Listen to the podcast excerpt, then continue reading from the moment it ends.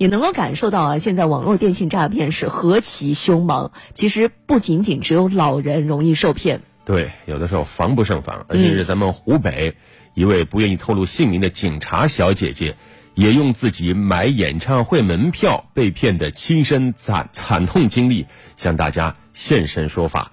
警察都被骗了，为什么让我经历这么痛苦的回忆？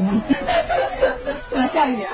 就当时我跟他过年要来武汉开演唱会，大麦上面没有票了，我在网上找没有转让的，结果我发现一个，他超入戏，你知道吗？觉得自己因为临时有个面试什么不能去，很可惜。这么生活化的沟通，我刚参与没有见识过社会的阴暗，根本看不破。他就给我发了一个二维码被打码的电子票，其实根本证明不了什么，是不是？我信了。转瞬间我不知道是我预知了我的命运，还是因为什么。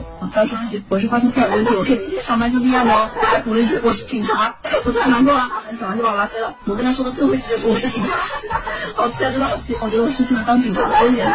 说的是什么？你知道吗？这有人在他的微博底下留言说被骗了，我没有看到。你还让别个骗子加班？对，可以加班我也加班。只能想到我工作后第一份工作就是我自己做的，要把自己被骗过程的聊天记录打印出来。我那几天白天上班给别人整理报名材料，下班以后整理自己的报名材料，真的好快乐。业务能力突飞猛进，学到了好多，感觉什么都会了。然后因为说的太少了嘛，这个两岸还不死心，在微博上搜，然后就看到网上还有好多小姐妹在被骗，这个警察的正义感就来了，我就一个跟他们私聊，你知道吗？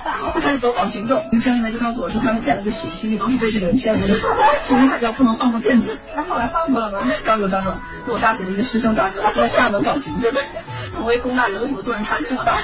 嗯，这警察小姐姐是自己想看演唱会，但是没有门票，于是呢就找到一个愿意转让的。人。那个人说自己是因为面试不能够去看演唱会，觉得很可惜。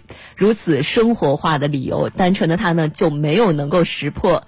骗子发来一张二维码被打码的。这个照片，然后他就相信了。哎，是啊。可能是有不祥的预感啊！这位警察小姐姐刚才不知道大家有没有听清啊？她给骗子转账之前还特别说了一句：“我是警察。”是的，如果票有问题，我明天上班就能立案。我是警察哦。这句话说完以后。转完账就被骗子拉黑了。嗯，好在这个小姐姐的大学师兄是在厦门做这个刑侦的，骗子在他手中落网。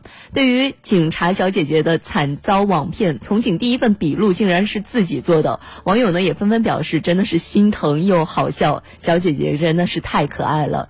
最后呢，警察小姐姐用自己的亲身经历也在提醒着大家，网络交易有风险，一定要在正规的平台上进行交易。